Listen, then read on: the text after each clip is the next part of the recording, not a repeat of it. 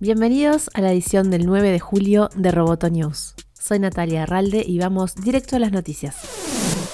Facebook eliminó más de 70 cuentas vinculadas al entorno político del presidente de Brasil, Jair Bolsonaro, por promover desinformación. La decisión de la plataforma también afectó al antiguo asesor de Donald Trump, Roger Stone. El jefe de políticas de seguridad de Facebook, Nathaniel Gleicher, dijo que estas cuentas reflejaban comportamiento no auténtico y coordinado. Según se informó, algunas se hacían pasar por medios de comunicación, creaban personajes ficticios y promovían discursos de odio. La trama desactivada en Brasil estaba vinculada a Jair Bolsonaro y dos de sus hijos, Eduardo Bolsonaro y Flavio Bolsonaro, y de los diputados de la Asamblea Regional de Río de Janeiro, Anderson Moraes y Alana Pasos. Según indica la red social, estas cuentas escribían entradas sobre las elecciones, publicaban memes políticos y últimamente dedicaban gran parte de las entradas a la crisis del coronavirus.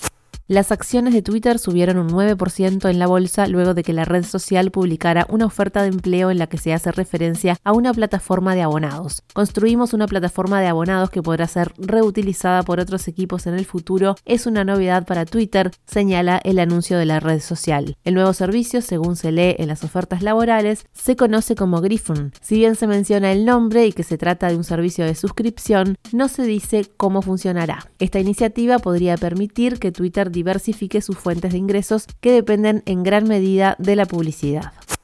Huawei se enfrenta a otro durísimo golpe tras la decisión de Reino Unido de eliminar a la compañía de la red 5G a pesar de que en enero el primer ministro Boris Johnson dijo que permitiría a la empresa china formar parte del sistema. Según publicó The Telegraph, la decisión responde a razones de seguridad nacional. Lo cierto es que la presión de Estados Unidos ha aumentado y tanto operadores como gobierno se enfrentan a elegir entre dos potencias mundiales. La administración Trump ha sumado sanciones que hacen muy difícil para los operadores europeos acceder a los productos de Huawei. Desde la compañía china, el jefe de medios internacionales dijo en Twitter, Estados Unidos debería respetar que Reino Unido pueda elegir su propia estrategia de telecomunicaciones tras el Brexit. ¿El Parlamento Europeo ha sido reemplazado por la Casa Blanca? se preguntó. Además del Reino Unido, Francia también cuestiona a la compañía y anunció que restringirá el uso de la tecnología de Huawei en el despliegue 5G por razones de soberanía e independencia.